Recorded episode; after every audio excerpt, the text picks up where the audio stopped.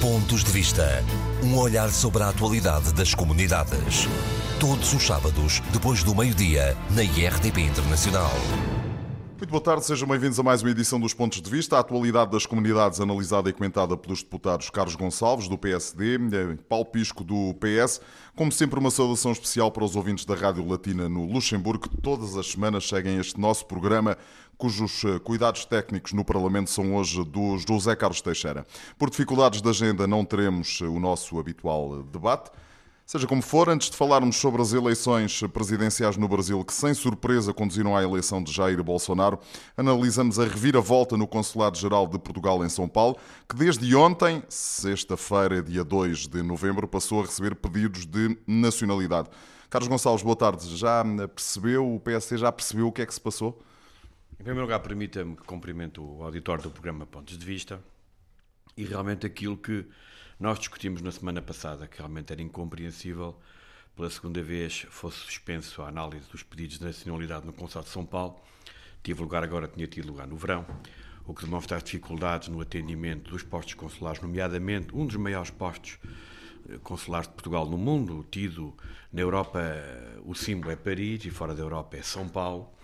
E, e, e, realmente ninguém conseguia compreender aquilo que estava a passar naquele que é o símbolo, digamos, deste governo podiamente consular no ciclo fora da Europa, ainda por cima numa matéria muito sensível como é a questão da nacionalidade, ou dos pedidos de nacionalidade. E dos pedidos de visto também, não é? E dos pedidos de visto. Ficámos aqui a perceber, por declarações que eventualmente tentaremos com, confirmar que aparentemente era um problema de organização, mas aquilo que nos surpreende o grupo parlamentar do PSD é que surpreender todos os portugueses, nomeadamente os que vivem no Brasil, é que o governo emitiu uma nota de imprensa a dizer que só abria em janeiro e de repente reviravolta, ou seja, não houve a tal reviravolta nas eleições do Brasil, mas no Consulado de São Paulo houve uma, uma reviravolta que demonstra claramente que o governo, com esta uma nota, depois de ter publicado uma nota à imprensa e depois de ter decidido alterar aquilo que estava a nota à imprensa, demonstra que há aqui digamos, um desconhecimento mal informado uh, por parte da, da, do cônsul que está em São Paulo? Os ouvintes do programa Pontos de Vista, na, na semana passada, devem ter uh, tomado atenção àquilo que eu disse. Uh, ou aqui acusações relativamente ao chefe de posto e aos funcionários em termos de organização. Eh, mas quer dizer que eu fui secretário de Estado das Comunidades e nunca deixaria que houvesse, como é evidente, um chefe de posto ou funcionários que tomasse uma decisão eh, desta importância, até para a imagem do país. Mas depois, essa, se houve uma má organização do posto, ela foi reconfortada com a nota de imprensa do governo. Portanto, isto é perfeitamente inexplicável. É um algum desnorte naquilo que é uh, o atendimento consular no mundo e a forma como o, o, o governo português acompanha esse esse atendimento consular. Eu já expressei aqui várias vezes a minha preocupação relativamente à Venezuela de praticamente dois anos. Ainda estamos à espera que o chefe de posto que foi nomeado chegue a Valência. Quer dizer, há um conjunto de matérias que me deixam a mim muito, muito preocupado e este exemplo não abona em favor da, da credibilidade da rede consular portuguesa, do serviço o... que presta, não só aos portugueses, ou àqueles que, por razões administrativas, acorrem ao nosso consulado, neste caso cidadãos brasileiros, que pelas suas origens procuram obter nacionalidade portuguesa. Tanto quanto sei, o posto em São Paulo vai ser reforçado rapidamente com dois eh, funcionários que irão aqui de Lisboa, do Instituto dos Registros e Notariado, para, eh, eh, enfim, tornarem tudo um bocadinho mais célere. Isto é assim, quando está o fogo na nossa casa, chama-se os bombeiros. Eh, mas eu acho que era preferível não ter, não ter a oportunidade de chamar os bombeiros, porque normalmente a nossa casa fica sempre danificada, mesmo que o incêndio seja de curta duração e de curto impacto. Isto é a demonstração clara. Há uma tentativa ao longo destes três anos de governação, vamos agora para o quarto Orçamento do Estado, que se fez muito para o atendimento consular. Nós temos no, níveis de recrutamento muito baixos, inferiores àqueles do período da Troika, que nem sequer compensam nem sequer compensam as pessoas que partiram para a aposentação. Se formos a ver os concursos que estão abertos no corrente ano, são praticamente o número que teve lugar em 2015, mas aqui com muitos auxiliares de serviço e como turistas, estamos a falar de pessoal que vai claramente atender os portugueses que residem no estrangeiro e, portanto, a situação tem vindo a piorar. E, neste caso, São Paulo ganhou alguma visibilidade porque ocorreu no preciso momento em que tinha lugar o ato eleitoral para a presença da República com os problemas inerentes e associados a essa eleição e, portanto, foi público. Senão, a maioria dos portugueses não tinha noção que isso acontecia.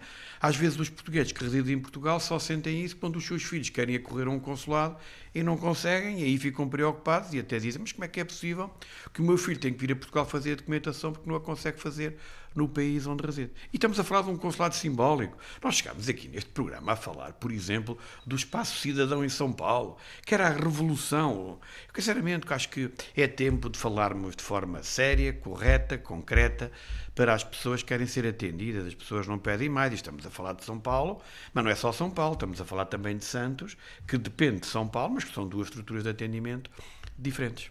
Carlos Gonçalves, o PSD vai fazer alguma demarche, alguma pergunta eh, ao Ministro dos Negócios Estrangeiros eh, ou vai, ficar, vai ficar apenas eh, por esta demonstração pública de que as coisas não funcionam bem em São Paulo? Eu acho que o PSD tem tido nesta matéria uma postura, parece-me a mim, muito responsável. Nós demos sempre todas as oportunidades ao Governo de poder exercer bem a sua função. Ninguém nos viu nestes três anos e meio fazer aquilo que fomos vítimas enquanto fomos Governo. Porque nós entendemos, para além da política politiqueira, digamos, que temos um momento de glória, mas ao fim de 15 minutos já terminou. Aquilo que é importante na política é que as pessoas, neste caso estamos a falar dos consulados, sejam bem atendidas e bem acompanhadas por nossos serviços consulares. E, portanto, temos dado todas as hipóteses. Agora, não vou antecipar aqui o que vai ser o debate na próxima semana em sede de Orçamento de Estado, porque esta matéria tem também a ver com recursos humanos, tem a ver com um conjunto de promessas que foram feitas. Eu recordo aos ouvintes do ponto de vista que o Secretário de Estado das Comunidades ainda não há muito tempo prometeu que em 2018 iriam entrar 100 funcionários. O Sr. Ministro dos Negócios Estrangeiros falou que eram muito acima de 100. Eu até tive a oportunidade de dizer, olha, basta 101 para eu ficar feliz, o muito acima pode ser um, mas por os números que vêm até este momento, são 50 e poucos, estamos muito longe de atingir os valores que o Governo entendia necessários para 2018, sem contar 2017 e 2016, e que estiveram muito aquém, muito aquém das perspectivas. E depois, se formos a ver eh, toda a rede consular, estamos a falar dos funcionários, em que temos funcionários que foram beneficiados porque dependem do estatuto profissional, mas depois temos situações como aquelas que ocorrem no Luxemburgo, em que há, aparentemente e cada vez mais se confirma que o Estado português não está a respeitar a legislação daquilo que é a contratação local e o domínio do, do, da lei local no Luxemburgo. Temos um conjunto de funcionários espalhado pelo mundo que continua a ter situações de grande dificuldade e, por vezes, alguma incerteza também no aspecto, no aspecto legal. E, portanto, acho que, eh, para além das palavras, os atos deste governo em termos de recursos humanos tem estado muito aquém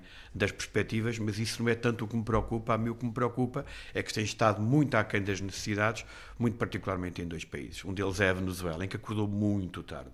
E não foi porque neste programa nós não tivéssemos a oportunidade de o fazer e de lembrar e de chamar a atenção. E o outro é, é o Reino Unido. Eu acho que ainda ninguém analisou os números do do cartão de cidadão do Reino Unido. Porque se, e aí todos os governos são culpados. Eu, eventualmente, poderia ter menos culpas, porque quando foi secretário de Estado, em poucos meses que lá estive, abriu o Consulado de Portugal em Manchester.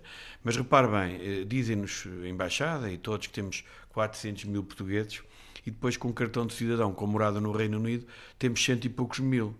Eu acho que estes números, eh, até a própria Direção-Geral dos Assuntos Consulares, devia fazer refletir os responsáveis nesta área do governo. Então, como é que é possível que três quartos dos portugueses do Reino Unido não tenham uma morada em Portugal? Só por uma razão: não temos capacidade de atendimento.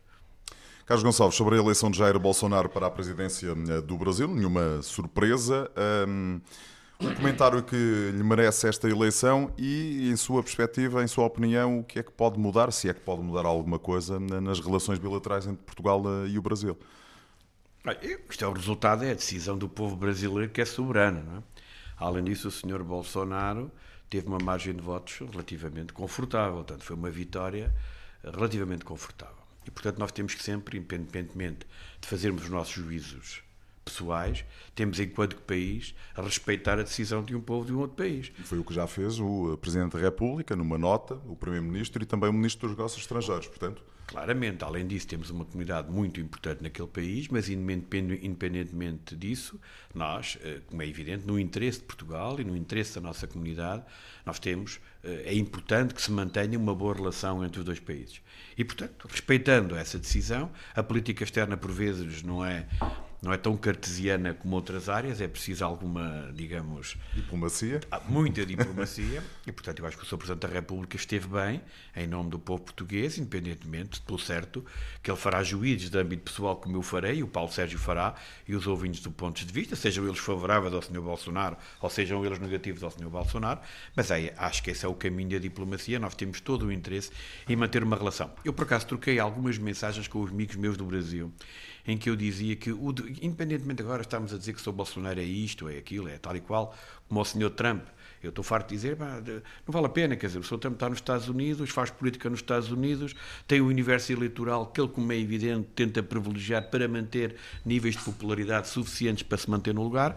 Agora, nós temos é que, eventualmente, tanto com o Sr. Trump e agora com o Sr. Bolsonaro, a comunidade internacional deve, dentro daquilo que são as suas possibilidades, a nível de instituições internacionais e não só, tentar condicionar a sua ação no sentido de serem respeitados aqueles que são os valores uh, democráticos que estão que, foram, que, são importantes em qualquer sociedade, mas o Sr. Bolsonaro foi eleito ontem ontem, portanto ainda é muito cedo para fazer Já qualquer alguma juízo. diferença entre o Bolsonaro candidato e o Bolsonaro presidente eleito em termos de discurso? Mas isso não é preciso ir ao Brasil, quer dizer, isso acho que em cada eleição não é preciso ir ao Brasil, mas é evidente quando se tem um discurso, digamos, muito populista e depois se enverga, digamos, o fato à medida da governação, realmente as coisas mudam muito facilmente, porque o populismo baseia-se naquilo que eu também critico muito em Portugal, relativamente sobretudo aos partidos de extrema-esquerda, é falarem aos portugueses, e neste caso o Bolsonaro falava aos brasileiros, com soluções muito fáceis para problemas difíceis. É evidente que quando se está no exercício da função governativa, os problemas estão lá e aí qualquer um, seja o Sr. Bolsonaro, seja um de nós, percebe que aquilo que parecia fácil nos discursos se torna muito complicado. E a dimensão do Brasil como país em termos demográficos, em termos geográficos. E a dimensão dos problemas do Brasil, que são problemas muito profundos e que permitiram eventualmente que o discurso populista passasse. Estamos a falar da segurança, estamos a falar da corrupção, num conjunto de matérias que realmente são, digamos, um, Uh, óleo para a fogueira, quer dizer, para que as coisas cresçam. Agora, no exercício de funções governativas, as coisas são extremamente complicadas e certamente ele vai ter que adaptar, vai ter que adaptar uh, o discurso e espero que, com toda a honestidade, independentemente no, de, do projeto sobre Bolsonaro, não, estar muito de acordo com aquilo que eu penso, não, quem sou eu para estar a fazer juízos sobre um, um presidente de outro país, eu quero acreditar que as coisas possam, pelo menos, correr bem para o povo brasileiro. E repare que a nossa comunidade que vive no, Brasil, uma grande parte votou no Sr. Bolsonaro, porque ela própria, eventualmente, não tanto gostando do Sr. Bolsonaro, mas estava cansada da corrupção, da falta de segurança e, portanto, por vezes fazem escolhas eh, extremamente complicadas, eventualmente, para o futuro democrático do país, mas que estão claramente a alargar. Eu, eu acho que independentemente de estarmos aí sempre a levantar aquelas ideias, ah, o mundo, isto, quer dizer, eu acho que primeiro devemos todos nós refletir. Será que em países como Portugal e outras Europas, da Europa Ocidental, muito particularmente, países com democracias relativamente consolidadas, será que nós exercemos a função política de forma a evitar este tipo de coisas? Será que os partidos tradicionais não, eventualmente não terão que rever a sua forma, a forma de trabalhar? Eu acho que estes resultados deviam nos eventualmente fazer refletir para que no futuro os nossos países não possam a vir a, a sofrer uh, do mesmo mal e, Isso é uma ótima deixa para o que vem para o, e, para o e do mesmo remédio. É que eu vejo sempre muita gente a criticar, a criticar, está bem, mas quer dizer, acho que é preciso fazer o, o trabalho de casa e quando nós trabalhamos bem em casa, eventualmente estamos com mais facilidade para evitar situações destas que são extremamente complicadas. Vamos ver o que vai acontecer. Desejo a maior sorte ao Brasil, ao povo brasileiro e à nossa comunidade que ali reside. Carlos Gonçalves, também no fim de semana que passou na Alemanha, a extrema-direita passou a estar representada em todos os parlamentos estaduais. No, estádio de, no estado de essa, a extrema-direita obteve 13% dos votos, passou a ter representação eh, parlamentar. Como é que interpreta estes eh, sinais na Europa, eh, sendo que eh, políticos relativamente moderados, como por exemplo a senhora Merkel, já anunciou que se vai embora? E a moderação da Sra. Merkel, muito particularmente com a questão migratória, em que teve uma coragem que por vezes não lhe é reconhecida, é, é talvez o resultado, ou pelo menos contribuiu para, esse, para esses resultados Aí... que, estão, que estão aqui a acontecer. E, portanto, o, que se prova que, por vezes, que exercer bem a sua função, por vezes não tem os resultados esperados. É evidente que nós temos problemas graves na Europa. Há um discurso xenófobo que está claramente a aumentar. Também é preciso perceber as populações eh, das zonas eh, em que ocorrem muitas vezes os atos eleitorais com resultados muito fortes para os extremismos. Mas não deixa de ser curioso, enfim, muita gente, muitos analistas olham para os anos 30 do século XX eh, e tentam fazer aqui comparações. Não deixa de ser curioso que nesta altura na Alemanha, enfim, há quase uma economia de pleno emprego, não é? E portanto, hum, aquilo que acontecia nos anos 30 na Alemanha não é nem pouco mais ou menos o que acontece agora. A mim não me parece que a questão tem muito a ver com os cidadãos estrangeiros, eh, culturalmente diferentes eh, da Alemanha, que, como é evidente, criam ali algum, algum problema e é aproveitado. Não é um problema, é aproveitado pelo populismo eh, que, que tem vindo a crescer, não só na Alemanha, na Holanda, em países vizinhos da Alemanha, como a Hungria, como a Polónia, temos problemas na Itália. E, portanto, na França, só, eu, ninguém fala disso, mas eu acho que os ouvintes estejam Sim, atentos. o senhor conhece bem a França estejam, estejam, lá, não é? estejam atentos às eleições em, europeias em França para perceber, a não ser que haja aqui uma, uma grande viragem nos meses que aí, que aí vem, para perceber o resultado que, que vamos ter lá. E, portanto, eu acho que nós temos, como é evidente, quem nestes países por exemplo, em França tem havido uma frente republicana que nas eleições presidenciais e nas legislativas com círculos nominais permite evitar a entrada de extrema-direita no Parlamento e na vitória da, da, da, presidência, o que já não acontece numa eleição como ao Parlamento Europeu, em que cada voto vale, e portanto é diferente. E eu, eu tenho algum receio que tenhamos, bem mais importante que as eleições em essa, é que nas eleições europeias possamos ter um, um Parlamento Europeu em que a maioria dos deputados são eurocépticos. E, e, o discurso anti-Europa tem funcionado muito bem. Repara, o único líder político que eu conheço que tenha tido um resultado positivo ou muito positivo nos últimos tempos foi o Sr. Macron, que fez uma campanha a defender a Europa com muita coragem política, independentemente de não estar, não ser um, digamos, um apoiante, mas realmente teve coragem política nesse sentido. Mas é o único exemplo, nós não temos mais nenhum exemplo. A Europa é, é, é, o mal de todos os males. Em Portugal, no discurso político, cada vez que há um problema, é a Europa. E eu realmente, assim, vamos ter alguma dificuldade, não havendo solidariedade, com os populismos a crescer, com uma organização a vários níveis, com vários exemplos, como é evidente, tendem a ser repetidos por outros países. Nós estamos numa situação muito complicada. O caso da Alemanha, a saída da Sra. Merkel, e a história dirá, a Sra. Merkel teve momentos em que foi muito importante para a Europa e agora o outro problema que nós temos e que não é suficientemente tido em conta é que o ex-franco-alemão, que tem agora ser o Reino Unido, passa a ser uh, fundamental e é um eixo que, em termos de questões que nós associamos à democracia, me parece importante. Eh, a senhora Merkel está fragilizada, como já se percebeu, até porque já deu a entender que não continua, e em França o senhor Macron está também com algumas dificuldades em termos de popularidade, o que também não, não é nada favorável. Não indicia nada, nada de bom para a Europa. Último tema, Carlos. Eh, no mês passado, mais portugueses ou luso-descendentes foram eleitos. Na Bélgica, no Canadá. Eh, no Canadá, cinco portugueses foram eleitos nas eleições autárquicas. Na Bélgica foram oito. É uma ótima notícia a participação cívica dos portugueses nas comunidades onde vivem e trabalham. É verdade que ainda é insuficiente, mas começa a ser qualquer coisa, não é? Eu acho que é importante. Não digo que seja ótimo, mas que é, que é bom, é claramente. No, no, Canadá é uma continuidade. Nós temos tido ao longo do tempo. E com votações excelentes, espetaculares. Na Bélgica é mais recente. A Bélgica acordou um bocadinho mais tarde que outros países. Ou os partidos políticos acordaram um pouco mais tarde para ter portugueses eh, nas suas listas. Uh, uh, mas nós, por exemplo, a França é um exemplo à parte na Europa, que tem uma rede de autarcas inacreditável. Temos quatro deputados, temos só no Parlamento vários assessores parlamentares do, de origem, de origem portuguesa. portuguesa. temos conselheiros gerais, temos conselheiros regionais, temos conselheiros territoriais, temos gente nos gabinetes do governo. Pronto, mas a França é um exemplo à parte. Há outros países que está a começar a nascer essa participação efetiva da comunidade. A Suíça, que até há pouco tempo pouco tinha, neste momento já tem um conjunto de portugueses a fazer política com cargos políticos eleitos, mas a política não é só feita para quem tem cargos políticos.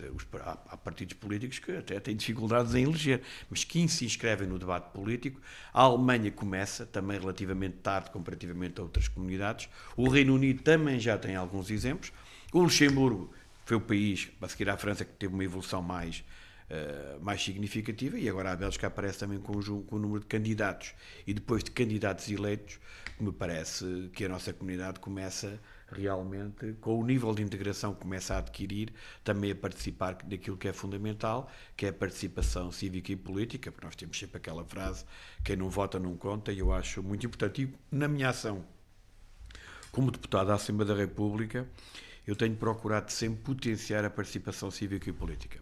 E dentro daquilo que é a minha família política na Europa, tenho participado em muitos eventos, sempre com a perspectiva de potenciar o surgimento de portugueses que, por vezes, por razões. Pronto, às vezes porque, porque é diferente, porque eventualmente não conhecem a nossa comunidade, não percebem que ela pode ser importante no ato eleitoral, são esquecidos nas alturas das escolhas e é preciso fazer algum lobby em torno de algumas pessoas para eventualmente os partidos políticos os acolherem. Portanto, os portugueses começam a ser bem recebidos uh, por parte desses, desses partidos políticos, é isso? Porque eles percebem, é assim, repare, eu, eu vou dar um exemplo. Porque é que a comunidade portuguesa em França é importante no plano eleitoral? Desde logo, porque é cerca de 1 milhão e 300 Somos mil muitos, não é? de origem portuguesa, em que dois terços são franceses e, portanto, votam. Mesmo os outros também poderão votar para as autárquicas e, eventualmente, para as europeias. Mas, mais do que isso, tem uma rede de 45 mil empresas. Portanto, 45 mil empresas, porque na política não é só o voto, é também a capacidade de influência. Uma comunidade que tem 45 mil empresas tem uma capacidade de influência muito grande. Repare, eu sou um comerciante, tenho um café, estou a atender as pessoas. Se eu gostar do meu presidente de Câmara, estou a falar com todos os clientes de forma positiva. Se não gostar dele, passo o tempo a dizer mal dele. Portanto, é aquela chamada função relé. E, portanto, esta comunidade vale por isso, parece por essa forma, tem muitas empresas, tem muita gente cada vez mais no, no, associativismo local, na, na, área da solidariedade, tem muita gente já a, a, integrar os serviços da administração pública. E, portanto, começa a entrar em tudo o que é categorias socioprofissionais, mas também na, eh, em França, muito particularmente, já se vê portugueses por todo lado. E, como tal, ganha, ganha uma capacidade de influência muito, muito significativa. E repare, eu dou este exemplo porque às vezes, pronto, eu não gosto muito de estar a discutir, a, eh, às vezes com um determinado número de pessoas, mas, ah, mas os portugueses eh, têm pouco peso político. Então, se têm pouco peso político, expliquem-me lá uma coisa. Em França, das 45 mil empresas, aí dois terços estão na área da construção e das obras públicas. Quem, quem percebe destas coisas, de câmaras municipais e tudo, percebe muito bem que se há uma área em que é preciso ter lobbying político, é precisamente na construção e nas obras públicas.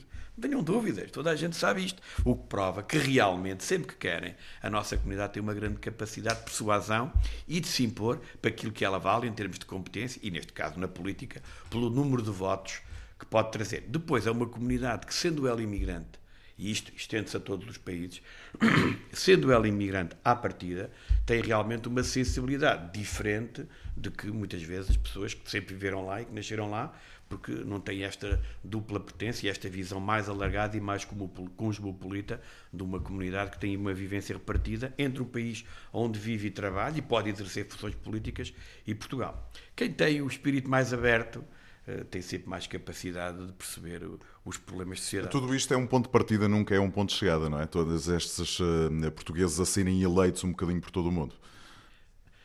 Não é um ponto de, quer dizer, ponto de chegada nunca será. Agora, nós temos que também perceber que se a nossa comunidade, muito particularmente na Europa, está cada vez mais a, a ter níveis de integração muito elevados, nós também temos que pensar se, é, se continuamos, se vamos continuar a ter políticas para as comunidades portuguesas como tínhamos há 40 anos.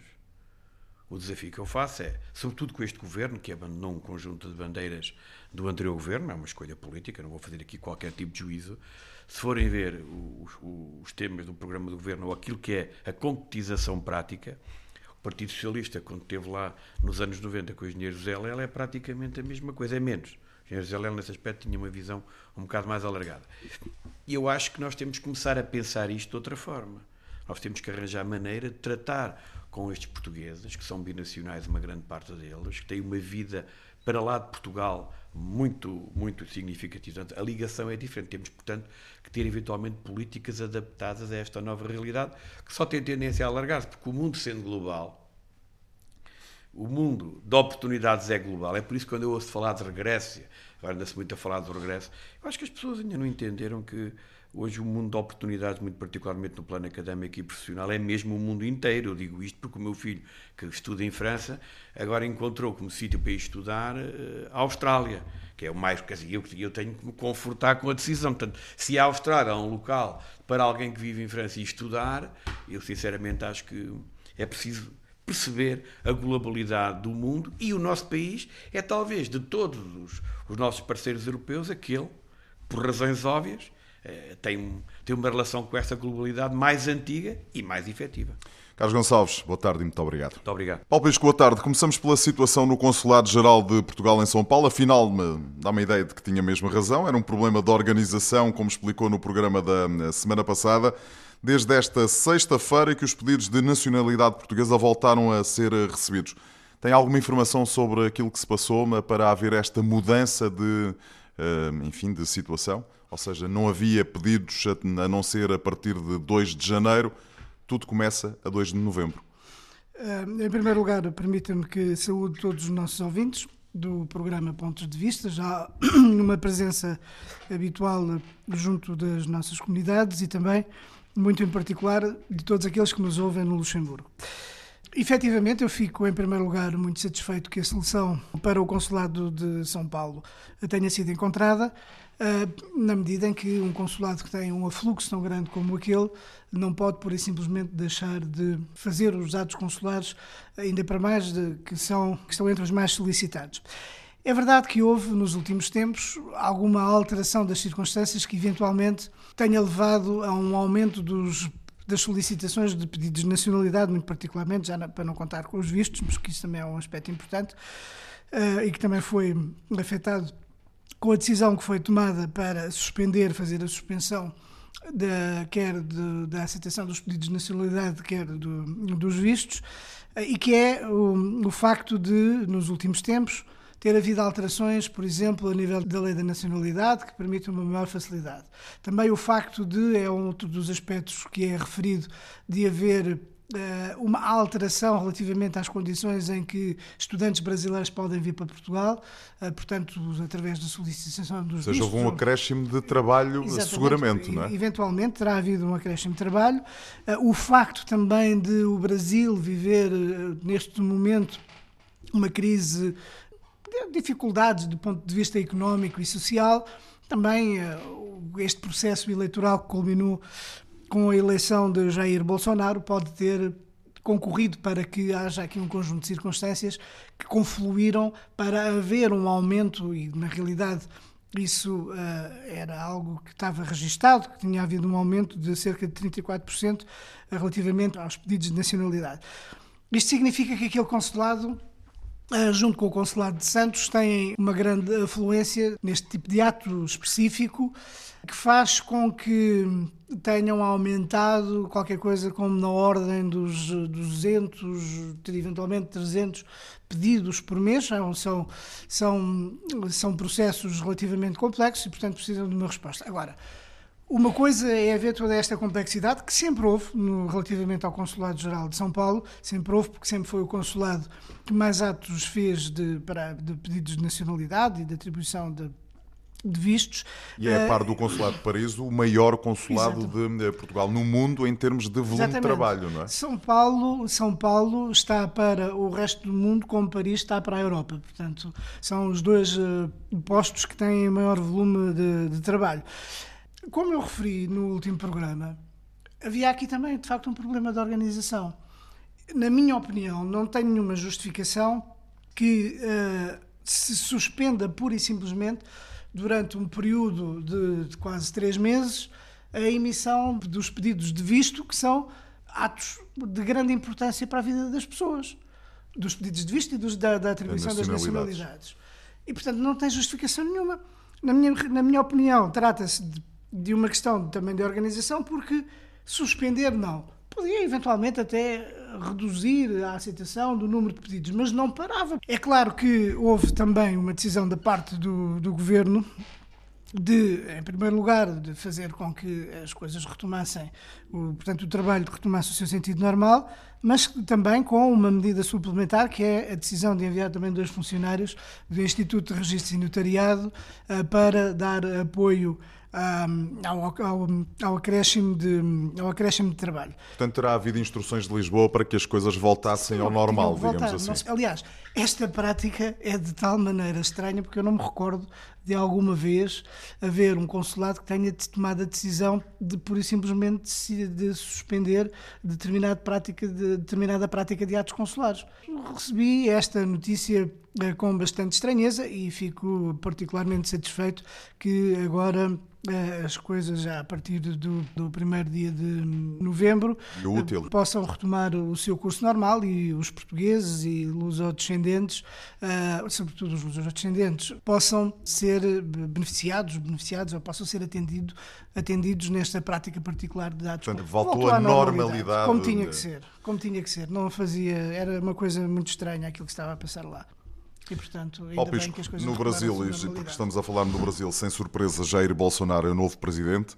Comentário lhe merece esta eleição e o que é que, em sua opinião, é expectável que aconteça nas relações bilaterais entre Portugal e o Brasil? A eleição de Jair Bolsonaro estava mais ou menos. Eh, era um dado adquirido, praticamente. Mais ou menos é? um dado adquirido. Eu julgo que se abre um período de expectativa, acima de tudo, muito grande agora, relativamente à forma como Jair Bolsonaro vai a governar o Brasil e como se vai relacionar internacionalmente. Como vai governar o Brasil gera expectativa na medida em que durante a sua campanha o candidato utilizou propósitos que deixaram todas as pessoas alarmadas, pelo menos, pelo menos aquelas pessoas que uh, e mesmo têm... na sua primeira entrevista, ou nas primeiras entrevistas que deu pós-eleição, a dizer que uh, vai liberalizar uh, o acesso dos brasileiros às armas, enfim, continua. É verdade que está menos radical do que esteve na campanha eleitoral, mas mesmo assim algumas, eh, enfim, algumas medidas que deixam muita gente preocupada lá e fora do Brasil. É? Exatamente. É? Vamos lá ver. Mesmo que Jair Bolsonaro modere agora um pouco o seu discurso, certamente que ele não vai fazer uma, uma reviravolta de tal maneira que se transforme uh, num partido moderado, moderado assim. Moderado, de, de, exatamente, moderado. Porque todos os propósitos que ele utilizou relativamente a esse aspecto relacionado com a venda de armas e que depois tem também aí um contexto muito particular no que diz respeito ao combate à corrupção, ao combate à criminalidade, à violência, eh, porque eh, muitas vezes ele manifestou a sua intenção de uh, a defesa de uma autodefesa, se assim se pode dizer, dos brasileiros no que diz respeito à criminalidade. Obviamente que isto é algo muito preocupante. Aliás, há algumas similitudes entre a campanha de Jair Bolsonaro e, de alguma maneira, a Donald Trump nos Estados Unidos em diversos aspectos. Regressou o Brasil primeiro, regressou uh, aquela algumas uh, intenções uh, contra o multilateralismo, designadamente aquilo que ele defendeu sobre a retirada do Brasil uh, do Acordo de Paris uh, sobre o clima, ou mesmo também no âmbito das Nações Unidas, uh, que desconsiderou em algumas vezes e que disse que ia retirar o Brasil da, da Comissão dos Direitos Humanos das Nações Unidas. Isto são, de facto, aspectos preocupantes e que dão Mas nota... não deixa de ser curioso que a Bolsa de São Paulo valorizou imenso e que, por exemplo, o, BS, o Banco Suíço de Investimento, a dizer que comprem e invistam na Bolsa de eh, São Paulo, que até ao final do ano prevêem que eh, possa valorizar cerca de 40%. Eh, Portanto, há bons sinais, pelo menos eh, na, do ponto de vista económico. Há bons sinais do lado da liberalização da economia. É claro que as bolsas gostam muito das economias liberalizadas, abertas, em que tudo está à venda e que uh, da Paulo, bolsa. Em relação às eh, relações bilaterais entre Portugal e, e o Brasil, já ouvimos o Presidente da República, Marcelo Rebelo de Sousa, dizer que espera que nada se, se mude, porque somos países irmãos Já ouvimos também o Ministro dos Negócios Estrangeiros dizer mais ou menos a mesma coisa e, portanto, a sua expectativa é exatamente essa? Aquilo que é expectável de países como Portugal e o Brasil é que as relações possam sempre ser muito mais aprofundadas, porque o tipo de relacionamento que existe entre Portugal e o Brasil é um relacionamento histórico de, entre países irmãos, em que temos uh, laços que nos ligam que são uh, muito profundos, mesmo de natureza, natureza uh, consanguínea, e portanto é sempre expectável que isso aconteça. É verdade que no, no relacionamento entre Portugal e o Brasil nem sempre houve a, a profundidade das relações porque o Brasil é um grande país, uh, isso vê-se, por exemplo, no âmbito da CPLP, eh, o Brasil é um grande país, tem a sua inserção regional, está muitas vezes muito mais preocupado com a sua inserção em termos regionais nas organizações de que faz parte no âmbito da América Latina e da América e das Américas e, e portanto nem sempre tem dado essa prioridade. E no entanto, Portugal e o Brasil todos nós sabemos que têm uma proximidade uh, gigantesca só falta, muitas vezes, aprofundarmos mais em termos institucionais. Não acha que isto venha mudar muita coisa? Não sei. Ou espera confesso, que isto não venha mudar vez, muita coisa? É, mais uma vez, tal como em relação à forma como o Brasil vai ser governado internamente, à forma como o Brasil se vai relacionar é mais do ponto de vista de da política externa. para ver tanto como do ponto de vista das relações bilaterais com Portugal, eu fico à espera para ver. Eu não sei se Jair Bolsonaro, a partir do tipo de declarações que tem feito relativamente à política externa, que são assim mais ou menos vagas, mas que apontam um caminho, que apontam uma direção.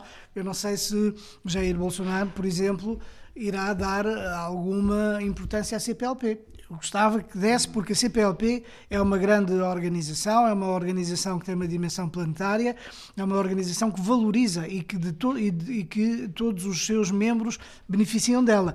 Eu gostava que isso pudesse acontecer e que os relações entre Portugal e Brasil, independentemente de, do presidente e das suas ideias, porque não estamos a falar de um presidente que é, um, que é de um partido e que tem ideias que são reconhecidamente por todos de extrema direita, portanto não é não será fácil, portanto isto nós temos visto como os, eh, os partidos de extrema direita na Europa eh, têm transformado as relações não apenas do ponto de vista interno, como do ponto de vista externo. Paulo que é uma boa deixa para falarmos de, eh, daquilo que aconteceu na Alemanha, no domingo, no estádio do S, em que a extrema-direita obteve 13%, conseguiu entrar pela primeira vez na história em todos os eh, parlamentos estaduais.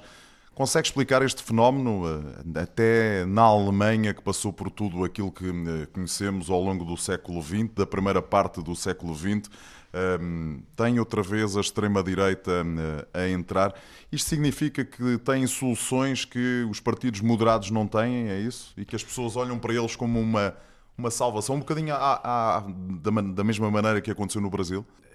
O facto de a AFD, que é o partido de extrema-direita, que tem uh, ressonâncias neonazis, né? é preciso que nós não, não deixemos também de dizer algumas das coisas que uh, caracterizam este tipo de partidos e este tipo de movimentos.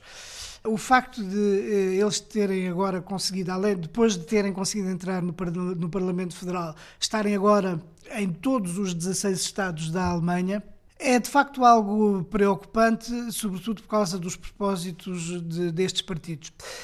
Eu não estou convencido que eles, na realidade, tenham a, eh, a solução para este tipo de problemas. Mais Pelo um voto de protesto, é isso? É mais uma forma de, de oportunismo, de terem conseguido, muito particular na Alemanha, de terem conseguido capitalizar com uma circunstância muito particular que foi a, eh, eh, a questão da, da, das migrações. Portanto, do, do, dos migrantes e dos refugiados que em determinada altura chegaram à Alemanha em grande número. Portanto, cavalgaram que, essa onda. E cavalgaram essa onda, como outros partidos têm cavalgado essa onda. Inclusivamente, até, por exemplo, recentemente no Quebec, um partido de extrema-direita conseguiu ganhar uh, as eleições com base também numa campanha contra a imigração.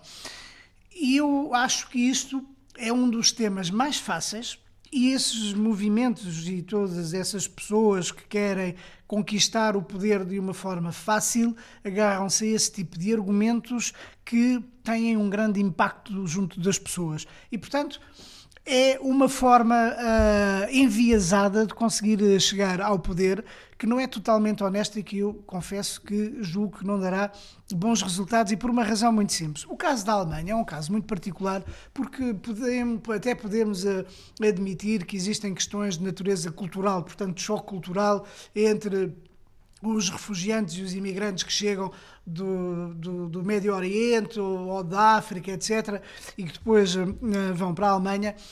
Mas há um problema também muito sério na Europa, e depois e as pessoas muitas vezes são, são uh, uh, condicionadas e, por esse tipo de argumentos, e aquilo que muitas vezes nós verificamos, verificámos isso no Brexit, que utilizaram o argumento da imigração.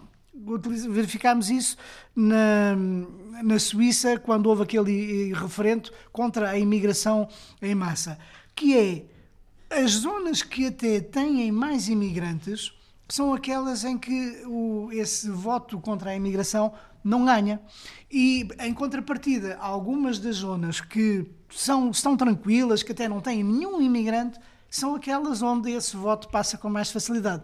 Portanto, há aqui uma uma, uma, um aproveitamento, uma manipulação, em certo sentido, dos espíritos que leva a que este tipo de, de movimentos e de partidos consigam ir uh, São um fenómenos que temos que ir, ir agora, acompanhando. Agora, obviamente. o que, é que eu acho que tudo isto não faz grande sentido e porque é que isto é irracional? Porque, relativamente ao Reino Unido ou relativamente à Suíça, não se trata sequer de uma questão de, de desemprego porque nesses países o desemprego estava no mais baixo, estávamos em situações de praticamente de pleno emprego, como na Alemanha.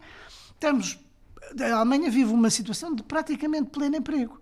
E, portanto, não se trata daquele argumento uh, que é vem um argumento falso, que vem ocupar, vem roubar os lugares de trabalho dos nossos. Portanto, não se trata disso. E depois, a Alemanha vive também um problema de, muito sério que tem a ver com um, um profundo declínio demográfico, como grande parte dos países europeus. E a Europa precisa de se renovar, precisa de se regenerar. Podem dizer, ah, mas não é com aqueles. Mas isso é um tipo de sentimento profundamente eh, desumano e injusto, porque aquilo que se tem sido a prática, aquilo que se tem verificado é que pá, não quer dizer, vamos lá ver, não quer dizer que uma ou outra vez não haja um problema com um desses imigrantes. O grande problema é que pode haver uh, sem roubos ou, uh, ou violência com, entre alemães ou entre cidadãos do, seu, do próprio país e nunca ninguém diz nada.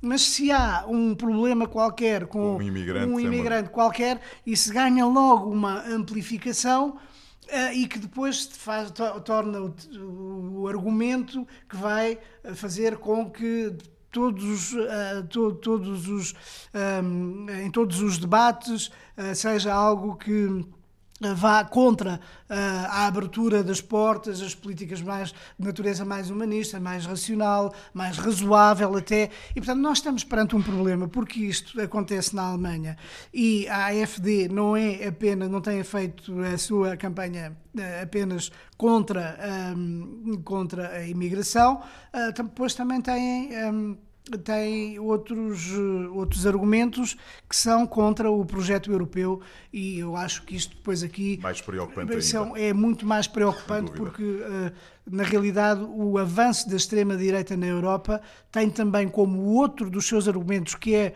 também um argumento relativamente manipulado porque na Europa nada acontece uh, sem que os eleitos legitimamente eleitos dos governos aceitem tudo o que acontece na Europa tem o assentimento de todos os Estados, de todos os Estados membros, de todos os primeiros ministros e presidentes da, da Europa. Portanto, isso são mitos, são formas de utilizar, de manipular e de, a opinião pública, um, enfim, com, com, o objetivo de conquistar o poder, mas é de facto muito preocupante porque leva a uma degradação, leva à divisão das nossas sociedades, leva a tensões nas nossas sociedades, leva ao bloqueio nas tomadas de decisão em termos uh, europeus uh, e leva a consequências, por exemplo, uh, o, tanto agora isto, o resultado também que se verificou no estado do S, em que um, tanto a CDU como o SPD caíram brutalmente, caíram brutalmente que, subiram os verdes, subiu a AFD,